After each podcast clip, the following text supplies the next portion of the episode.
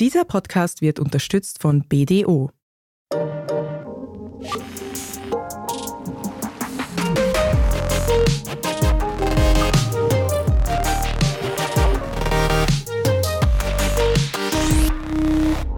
Herzlich willkommen zu Lohnt sich das, der Standard-Podcast über Geld. Verzinsung, Inflation, Kredit, Rendite, Aktienindex. Die Finanzwelt hat ihre eigenen Vokabeln, die wir alle einmal hören und auch meistens irgendwann kennen müssen. Aber haben wir wirklich genug Ahnung über die Welt des Geldes? Oft hört man, Finanzbildung fängt nicht früh genug an und findet generell zu wenig oft statt. Diese Folge widmen wir deshalb heute dem sogenannten Finanzanalphabetismus bzw. wie man diesem entkommt. Ich begrüße dazu bei mir im Studio Bettina Fuhrmann, Universitätsprofessorin an der Wirtschaftsuniversität Wien und Leiterin des Instituts für Wirtschaftspädagogik. Guten Tag. Guten Tag und vielen Dank für die Einladung. Hier aber noch vorher ein Hinweis für euch, liebe Zuhörerinnen und Zuhörer. Wenn euch dieser Podcast gut gefällt, dann bitte abonniert uns am besten noch gleich, bevor es losgeht, auf Spotify, Apple Podcasts oder wo auch immer ihr uns gerne hört. Dann seid ihr auch die Ersten, die die neue Folge von uns hören können.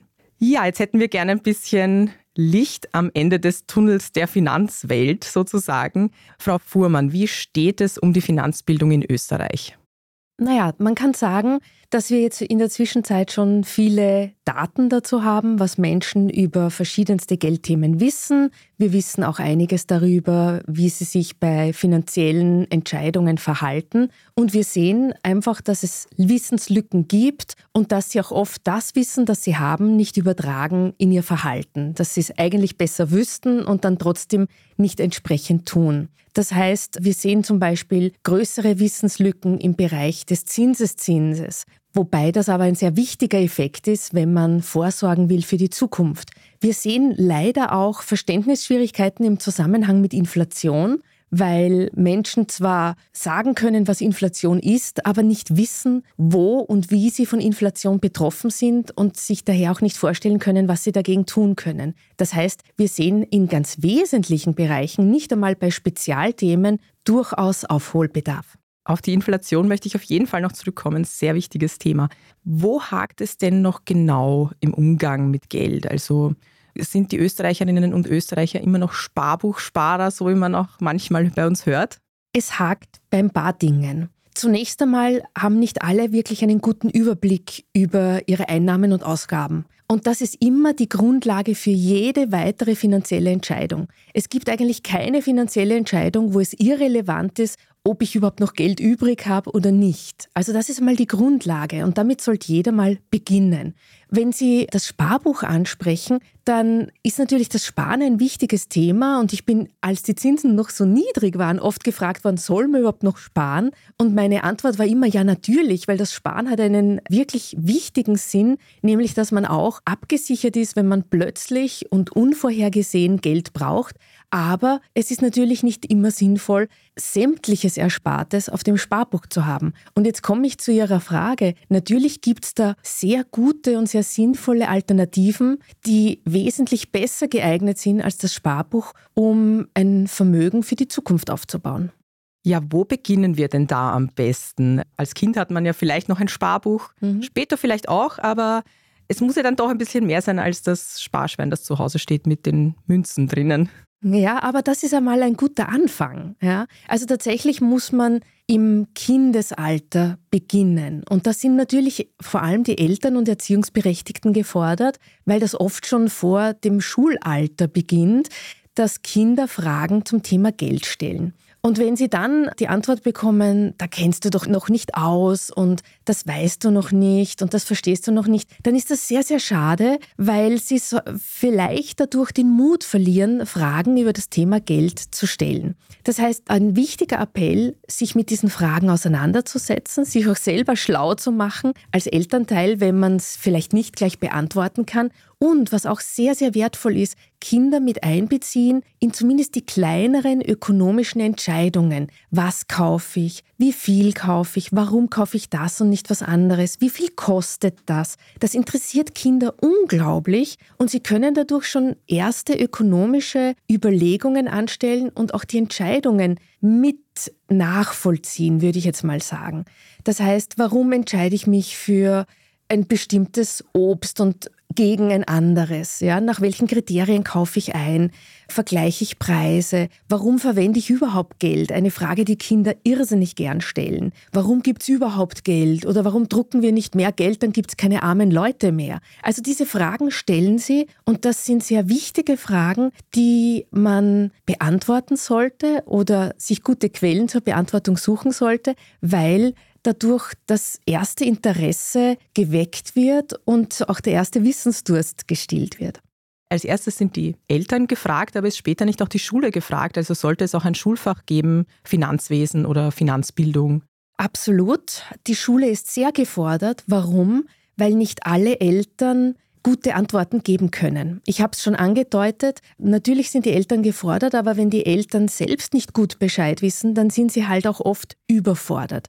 Und was ich mir nicht wünsche, ist, dass mangelnde Finanzbildung der Eltern übertragen wird auf die Kinder. Wenn wir also wollen, dass es hier eine Chancengleichheit gibt, auch eine Chancengerechtigkeit gibt, dann ist es Aufgabe der Schule, zumindest ein Stück weit Nachteile auszugleichen, die aufgrund des Elternhauses bestehen können. Und das bedeutet, dass auf wichtige Fragen wie, was ist Geld? Warum verwenden wir Geld? Was macht denn den Wert des Geldes aus? Wie gehe ich mit Geld um? Warum spare ich? Welche Möglichkeiten habe ich, mich gegen Risiken abzusichern? Was ist überhaupt Risiko? Ja, also das sind zentrale Fragen, von denen sich ja niemand ausnehmen kann. Es kann ja keiner sagen, ich verwende kein Geld, ja, oder ich bin nicht Teil der Wirtschaft. Das kann man zwar vielleicht sagen, aber man kann es nicht umsetzen. Und daher sind das ganz wesentliche Fragen, die meines Erachtens in der Schule einen sehr wichtigen Stellenwert haben sollten und ein eigenes Fach ist natürlich immer der beste Garant dafür, dass dieser Stellenwert auch tatsächlich vorhanden ist. Ja, es gibt sicher auch andere Umsetzungsmöglichkeiten, aber wenn man sicher gehen will, dass bestimmte Themen bestimmten Raum einnehmen und es genug Zeit dafür gibt, genug Material dafür gibt, gut ausgebildete Lehrkräfte dafür gibt, ist es einfach der Königsweg. Das heißt, wir sollten schon in der Volksschule damit beginnen oder reicht es auch etwas später im Gymnasium oder in der Hauptschule? Ich denke, in der Volksschule macht Sinn, weil da die Kinder schon oft über erstes Taschengeld verfügen, weil sie natürlich schon auch ökonomische Entscheidungen treffen, wenn auch in kleinem Rahmen. Sie spüren natürlich schon, ich habe Bedürfnisse, ich wünsche mir was, ich will was haben, das kostet etwas. Das heißt auch über so Fragen wie auf etwas warten können, auch mal auf etwas verzichten können, auf etwas sparen. Das sind alles Dinge, die in diesem Alter schon eine sehr, sehr große Bedeutung haben und die man daher durchaus meines Erachtens in der Volksschule auch schon ansprechen sollte. Noch haben wir ja leider kein Schulfach Finanzbildung. Aber wie schaut es denn dann später aus? Wie kann man denn ansetzen, wenn man sich eben dann doch mit seinen Finanzen gut auskennen möchte, also beim Sparen oder beim Einteilen von Geld oder wenn man sich auch etwas Teures kaufen möchte? Mhm. Also insgesamt hat ja die Wirtschaftsbildung schon an Stellenwert gewonnen durch die letzte Lehrplanreform. Das heißt, wir haben durchaus Hoffnung, dass jetzt bei den neuen Lehrplänen und wenn die umgesetzt werden, dass diese Themen mehr Raum einnehmen im Unterricht und dass auch die Lehrerinnen und Lehrer das mit viel Freude und viel Engagement unterrichten. Das wäre wichtig, weil das eben Themen sind, die die Schülerinnen und Schüler auch sehr interessieren. Wir haben das immer wieder festgestellt, wenn wir an Schulen gegangen sind, sei es um einen Finanzbildungsworkshop zu machen oder sei es, weil wir Daten erhoben haben für eine Untersuchung. Wir haben immer gesehen, die Schülerinnen und Schüler machen irrsinnig gerne mit. Sie sind sehr interessiert, sehr motiviert, sie stellen auch viele Fragen und sie wissen, das ist etwas, das brauchen sie für die Zukunft. Das heißt, natürlich sind die Lehrerinnen und Lehrer ein Hoffnungsträger für uns, dass hier mehr passieren wird. Aber natürlich gibt es auch rundherum viele Möglichkeiten, sich zu informieren. Aber nicht jede Informationsquelle ist seriös, nicht jede Informationsquelle ist auch wirklich gut und ratsam. Und wenn man in der Schule zumindest ein paar Grundlagen lernt, tut man sich auch leichter, seriöse Informationsquellen von weniger seriösen gut unterscheiden zu können. Was mich noch interessieren würde, ist, ob, wenn man gut ausgebildet ist, was Finanzen angeht, wenn man sich gut auskennt und auch viel schon gelernt hat, lohnt es sich tatsächlich auch fürs Konto? Also ist man tatsächlich dann auch jemand, der tatsächlich auch mehr verdienen würde später, also auch passiv zum Beispiel? Naja, unsere Daten, die wir haben, die Untersuchungen, die es dazu gibt, zeigen, dass es einen Zusammenhang gibt zwischen dem Niveau an Finanzbildung und auch, wie gut man seine finanziellen Dinge im Leben geregelt hat. Das heißt, hat man vorgesorgt für unvorhergesehene Fälle, hat man sich was überlegt für die Pension, schaut man sich die Konditionen an von den Geschäften, die man abschließt. Ja, wir sehen, dass zum Beispiel die, die über ein höheres Niveau an Finanzbildung verfügen, dass die ungünstigen Konditionen aus dem Weg gehen und Geschäfte abschließen, wo es günstigere Konditionen gibt. Das sind da auch die Leute, die sich eher fragen trauen, ob es vielleicht mit weniger Gebühren geht, ja, ob es vielleicht auch eine Alternative gibt zu dem, was man angeboten bekommen hat. Wissen macht einen einfach auch sicherer, Fragen zu stellen, nachzuhaken, etwas zu hinterfragen. Und davon profitiert man sehr häufig natürlich auch. Ja, meine Oma hat immer gesagt, wer den Mund nicht aufmacht, muss die Geldbörse aufmachen. Aber natürlich, wenn man wenig Wissen hat, dann traut man sich vielleicht auch nicht den Mund aufmachen. Das heißt, da ist Finanzbildung, Finanzwissen, eine bestimmte Sicherheit, was das Wissen betrifft, das Selbstvertrauen, das ist einfach wichtig, dass man auch gerne sich mit diesen Dingen beschäftigt, dass man es nicht als lästiges Übel nur ansieht, sondern sagt, ja, jetzt tue ich etwas dafür, dass ich auch abgesichert bin, dass ich gute Geschäfte abschließe und dass ich meine finanziellen Ziele erreichen kann. Apropos lästiges Übel, ich wollte ja noch zurückkommen zu dem Thema Inflation. Das hat uns ja die letzten Jahre sehr begleitet und wenn man sich da nicht ganz auskennt, fragt man sich vielleicht, was passiert denn da überhaupt oder warum wird denn im Supermarkt auf einmal alles teurer? Ja, dieser Frage widmen wir uns in der zweiten Hälfte dieses Podcasts und jetzt mal eine kurze Pause. Bleibt dran.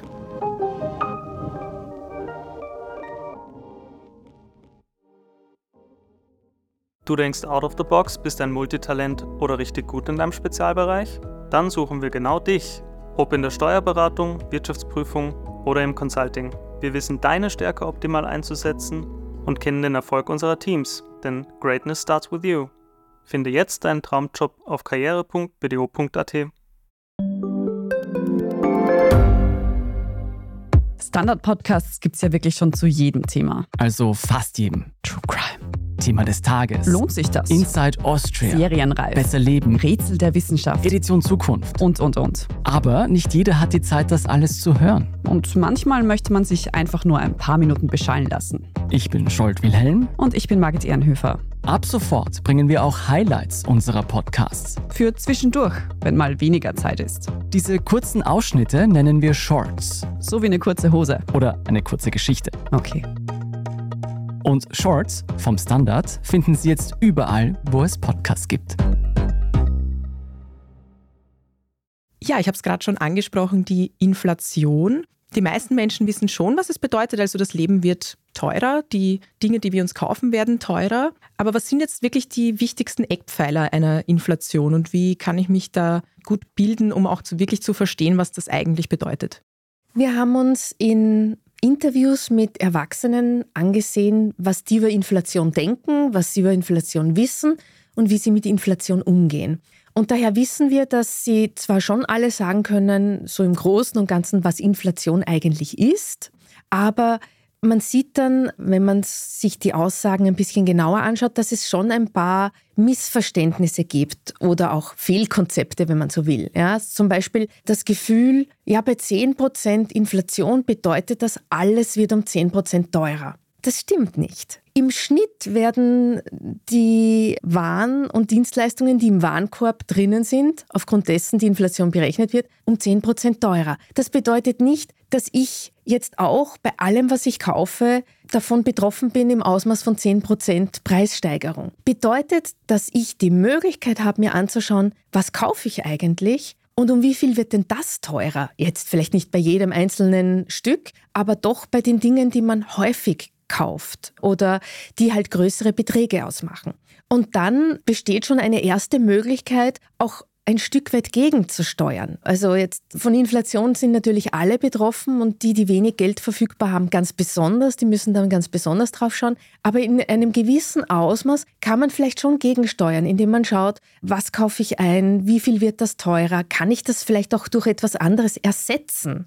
Also dieses Substituieren von manchen Dingen, die man gerne kauft, durch etwas anderes, womit man auch Freude hat, das vielleicht weniger stark einer Preissteigerung ausgesetzt war, das wäre eine Möglichkeit. Dann das nächste ist auch, wir sehen, dass die Leute fast nur beim täglichen Einkauf sich betroffen fühlen von der Inflation. Da übersehen sie natürlich, dass ihre Sparguthaben auf eher niedrig verzinsten Konten ganz massiv auch davon betroffen sind. Das haben aber von über 200 befragten Erwachsenen haben das zwei, drei erwähnt. Ja, die anderen haben nicht einmal in einem Nebensatz ihr Sparguthaben erwähnt. Und wenn wir wissen, dass es da hunderte Milliarden Euro gibt, die relativ niedrig verzinst auf Konten sind, bedeutet das, dass es da wahrscheinlich schon ein gewisses Potenzial gibt, da zu optimieren, indem man schaut, okay, gerade in Zeiten von hoher Inflation werde ich nicht ohne Not Geld auf einem niedrig verzinsten Konto liegen lassen, sondern werde mir überlegen, welche Alternativen es gibt, die auch gut zu meinem Risikoprofil passen, wo ich sage, den Geldbetrag brauche ich jetzt nicht, den brauche ich jetzt wirklich nicht dem Kaufkraftverlust aussetzen. Dann gibt es auch so Möglichkeiten wie Verträge nachzuverhandeln. Vielleicht auch zu sagen, schauen Sie, ich bin von der Inflation ganz besonders betroffen, können wir uns da und da in der Mitte treffen. Wieder auch hier gilt, den Mund aufmachen und mit dem Vermieter oder mit anderen Personen, mit denen man Verträge abschließt, auch sprechen und sie sozusagen ins Boot holen für die eigene finanzielle Entscheidung. Ja, wer sich mal ein Auto kaufen möchte oder eine Immobilie oder etwas anderes Großes, sage ich jetzt mal, sollte dann ja auch eben besser wissen, was Zinsen bedeuten, was ein Darlehen ist und so weiter. Also wo setzt man hier am besten an?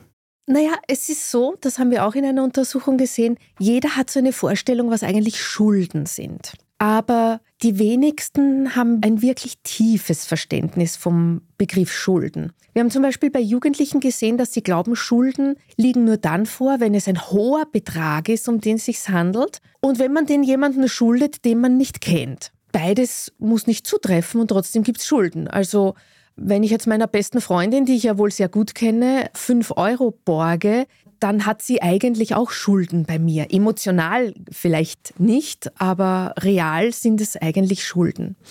Und dass es hier dieses Missverständnis gibt, das zeigt sich dann schon auch darin, wenn Jugendliche und junge Erwachsene oft schon sehr hohe Schulden, hohe Konsumschulden anhäufen, weil ihnen vielleicht gar nicht bewusst ist, dass wenn sie jetzt auf Raten kaufen oder wenn sie Buy Now, Pay Later nutzen, dass sie Schulden machen. Auch wenn sie ihr Konto überziehen, Schulden machen. Das heißt, die wichtigste Grundlage wäre mal zu erklären, wann hat man überhaupt Schulden, wodurch entstehen Schulden und welche Schulden sind unproblematisch, weil ich sie ohne finanzielle Probleme zurückzahlen kann, weil ich sie für etwas aufgenommen habe, wodurch ich auch einen Wert geschaffen habe, sei es eine Immobilie, sei es, dass ich eine Ausbildung mache. Da schaffe ich ja einen Wert, der sozusagen dann den Schulden gegenübersteht. Das sind andere Schulden, als wenn ich jetzt auf Urlaub fahre damit oder jemandem ein großes Geschenk machen möchte, weil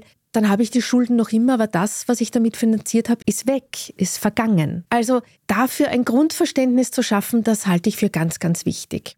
Und wie ich zuerst schon erwähnt habe, Zinsen als der Preis für Geld für ausgeborgtes Geld, dafür ein Verständnis zu schaffen, warum es Zinsen überhaupt gibt, ja, dass eben der, der auf das Geld einmal temporär verzichtet, dass der sozusagen etwas dafür bekommt, dass er diesen Verzicht übt, dass er auch dem Geldwertrisiko ausgesetzt ist, auch dem Bonitätsrisiko, er weiß ja nicht, ob er es jemals zurückbekommt, dass das sozusagen der Hintergrund für Zinsen ist, das zu verstehen, macht auch viel Sinn, genauso wie es Sinn macht zu verstehen, dass ein Zinsbetrag sich dann im nächsten Jahr auch wieder verzinst, also Zinseszinsen und diesen Effekt zu sehen, vor allem wenn es auch um Vermögensaufbau geht. Das wird von allen eigentlich grob unterschätzt. Genauso wie der Kaufkraftverlust von Erspartem auf niedrig verzinsten Konten grob unterschätzt wird. Ja, also die Leute denken sich, sind eh noch immer 10.000 Euro. Nur mit den 10.000 Euro kann ich halt heute deutlich weniger kaufen als vor fünf Jahren oder vor zehn.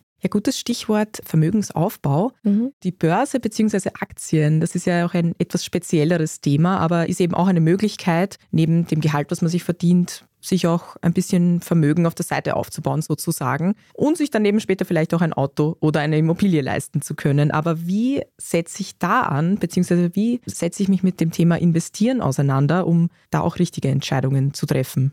Was ich bei dem Thema wahrnehme, ist, dass viele sich fürchten, hier ihr Geld verlieren zu können. Und dass es nicht nur als sehr risikoreich, sondern als Spekulation gesehen wird, ja, wenn man in diesen Bereich geht. Ich denke, auch hier ist Wissen ganz wichtig, weil tatsächlich es gibt hier sehr riskante Geschäfte und man kann hier sein Geld verlieren. Aber man muss schon auch wissen, wann dieses Risiko wirklich schlagend werden kann und wann es wirklich ein großes Risiko ist und wann es ein Risiko ist, das man durchaus nehmen kann. Das heißt, sich damit auseinanderzusetzen, was sind eigentlich verschiedene Wertpapiere, was stellen sie dar, was erwerbe ich, wenn ich eine Aktie kaufe, was erwerbe ich, wenn ich eine Anleihe kaufe, was erwerbe ich, wenn ich einen Fondsanteil kaufe, das ist einmal ganz wichtig zu verstehen. Und dann auch zu verstehen, natürlich, wenn ich in einen Einzeltitel gehe, wenn ich sage, ich kaufe mir jetzt die Aktie von dem Unternehmen, weil das kenne ich, dann ist natürlich das Risiko schon hoch, dass wenn gerade mit dem Unternehmen etwas ist oder wenn mit der Branche etwas ist, dass ich hier hohe Verluste haben kann. Das ist richtig. Das heißt, ein ganz wichtiges Prinzip ist das der Risikodiversifikation. Und auch da wissen wir aus Untersuchungen, auch das ist etwas, was vielen überhaupt nicht bewusst ist. Ja, diese Risikostreuung und durch welche Instrumente ich eigentlich sogar als ganz kleiner Anleger, der sehr risikobewusst vorgeht, eher risikoscheu ist, ich auch die Möglichkeit habe, mit kleinen Beträgen und geringem Risiko trotzdem ein sehr, sehr akzeptable Rendite zu erzielen. Also diese Möglichkeiten gibt's und wenn man das versteht, dann besteht auch kein Grund mehr, sich davor zu fürchten. Und das würde ich dann auch nicht als Spekulation sehen, ich finde überhaupt, wenn jemand sagt, ich habe das Gefühl, diese Branche ist mir wichtig, ich möchte sie finanziell unterstützen, ich möchte mit einem bestimmten Betrag, den ich zur Verfügung habe, in diese Branche gehen oder ich will in diesen Fonds investieren oder ich will bestimmte Unternehmen finanziell unterstützen. Wenn ich mich damit ein Stück weit beschäftigt habe und wenn ich das verstehe, dann sehe ich eine Investition hier nicht als Spekulation. Natürlich hoffe ich, dass der Wert steigen wird. Ich bin ja nicht mein eigener Feind. Aber ich sehe das jetzt nicht als Spekulation an, wenn ich das hoffe. Ich sage ja auch nicht zu jemandem, der sich einen Lottoschein kauft, der ist ein Spekulant. Obwohl er genauso hofft, und diese Hoffnung ist viel irrationaler als bei denen, die in Wertpapiere gehen, Natürlich hofft er auch, dass er gewinnt, sonst wäre ja das Kaufen von dem Lottoschein überhaupt komplett sinnlos, ja, wenn er nicht einmal diese Hoffnung hätte. Und wir sehen aber, wenn wir uns die Wahrscheinlichkeiten anschauen, die Hoffnung wird halt beim Glücksspiel sehr oft enttäuscht. Das ist auch erwartbar aufgrund der Wahrscheinlichkeit.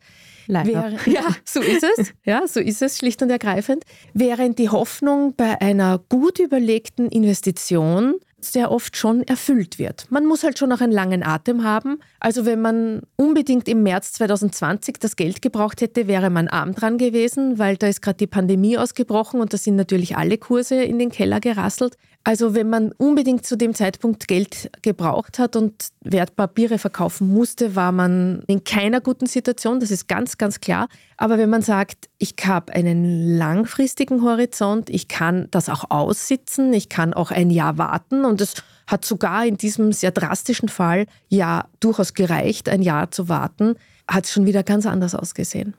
Empfehlen Sie, wenn man sich mit Aktien und der Börse ein bisschen beschäftigen möchte, dass man direkt Bücher wälzt sozusagen oder kann man sich auch einfach bei einem dieser Apps anmelden, die einem erlauben, schon mit kleinen Beträgen zu handeln, sich da mal anzumelden und ein bisschen zu schauen oder sollte man sich da wirklich gut vorbereiten?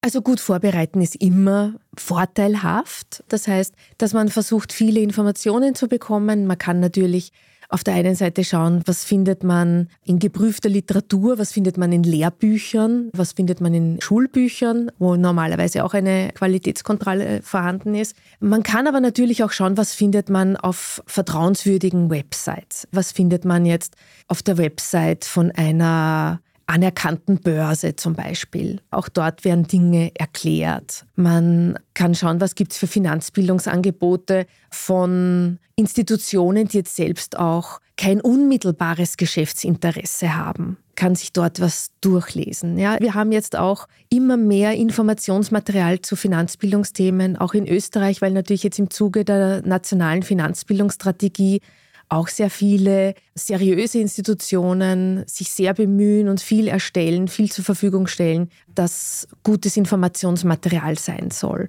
Insofern denke ich, die Informationsquellen gibt es. Es wird auch noch im Laufe des heurigen Jahres noch mehr geben, so viel ich weiß. Und ich denke, da kann man sich eigentlich sehr rasch und sehr fundiert informieren. Sie haben es schon angesprochen, also man kann nie genau wissen, wie sich Kurse entwickeln. Das liegt ja an der wirtschaftlichen Situation und auch an unvorhergesehenen Dingen. Gibt es aber ein Regelwerk, nach dem man zum Beispiel investieren kann, was Sinn macht? Sie haben auch gesagt, diversifiziert mhm. sollte man Geld verteilen sozusagen an verschiedene Aktien oder auch Aktienpakete sozusagen. Mhm. Können Sie uns da noch so ein, zwei Stichpunkte geben?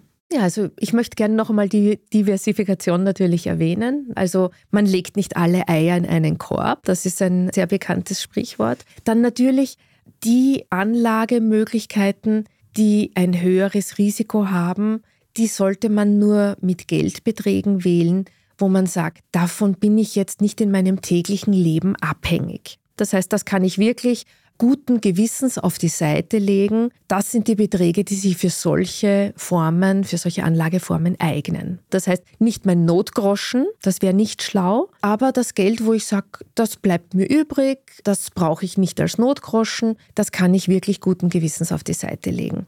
Und dann natürlich verstehen, was man kauft. Das ist auch ein wichtiger Grundsatz. Nicht etwas kaufen, was man nicht versteht. Also ich bin da auch immer sehr überrascht, dass doch eine große Anzahl vor allem von jungen Menschen auch in Kryptoassets gehen, wo ich mir denke, haben die wirklich verstanden, was sie da kaufen? Ist ihnen bewusst, wie volatil das ist, wie rasch sich der Kurs da ändern kann?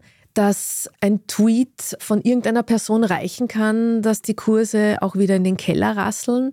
Und auch, dass, wenn man sagt, ich habe bestimmte Prinzipien, die mir wichtig sind bei der Anlage. Ja, ich will in etwas investieren, das nachhaltig ist, wo ein Unternehmen dann eine gute Technologie entwickeln kann. Das schaffe ich halt eigentlich mit Kryptoassets nicht. Das muss einem bewusst sein. Wenn man sagt, das ist mir nicht wichtig und das akzeptiere ich, dann kann man das auch machen, natürlich. Aber die Frage ist, ob wirklich alle, die zum Beispiel in so ein Investment gehen, das auch wirklich wissen, ob ihnen das auch wirklich bewusst ist.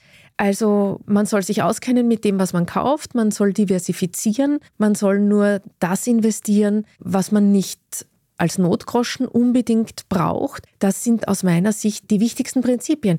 Und je früher man beginnt, umso besser, weil der Zinseszinseffekt arbeitet für einen. Also wenn man jetzt etwas wählt, wo Gewinne, die man macht, gleich wieder reinvestiert werden, dann ist das auch etwas, wo man diesen Zinseszinseffekt sehr, sehr gut nutzen kann. Es gibt natürlich Leute, die sehr gerne Dividendenauszahlungen und sonstiges haben.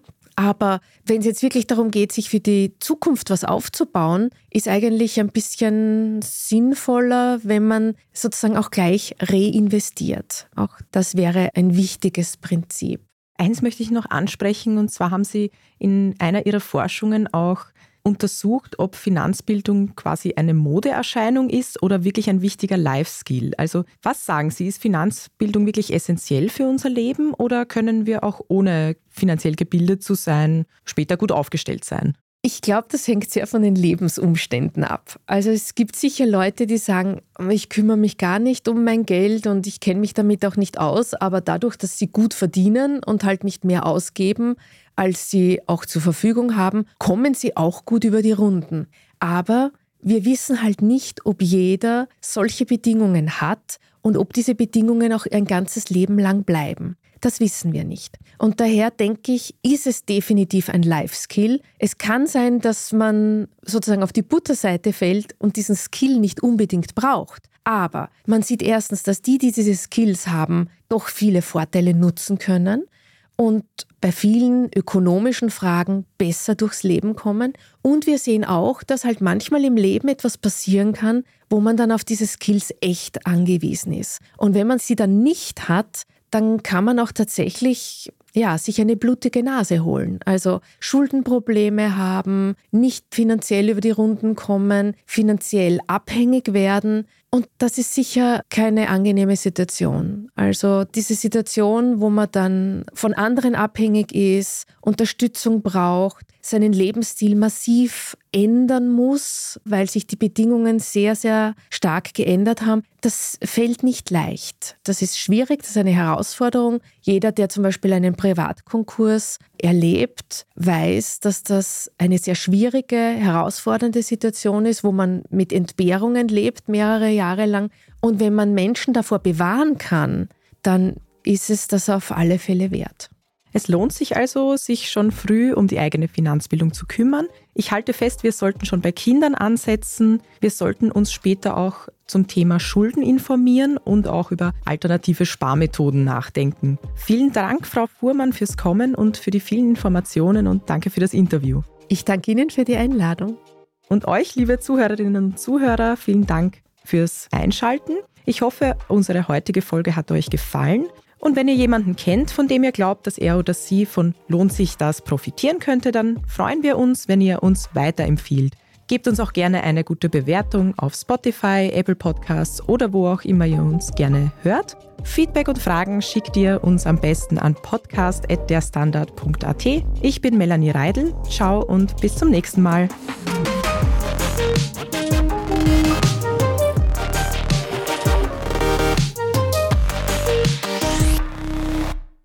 Du denkst out of the box, bist ein Multitalent oder richtig gut in deinem Spezialbereich? Dann suchen wir genau dich, ob in der Steuerberatung, Wirtschaftsprüfung oder im Consulting. Wir wissen deine Stärke optimal einzusetzen und kennen den Erfolg unserer Teams, denn Greatness starts with you. Finde jetzt deinen Traumjob auf karriere.bdo.at. Ich bin Doris Prisching. Und ich bin Michael Steingruber. Und gemeinsam sind wir Serienreif. Das ist der Standard-Podcast über die spannende Welt der Serien. Genau, bei uns erfahren Sie faszinierende Details über House of the Dragon und die Ringe der Macht. Und restlos alles über satanische Spiele in Stranger Things. Wir widmen uns Seriengrößen von Obi-Wan Kenobi bis zu RuPaul. Und zerlegen die neueste Marvel-Serie. Wenn nötig. Serienreif, euer Streaming-Podcast jeden zweiten Donnerstag eine neue Folge.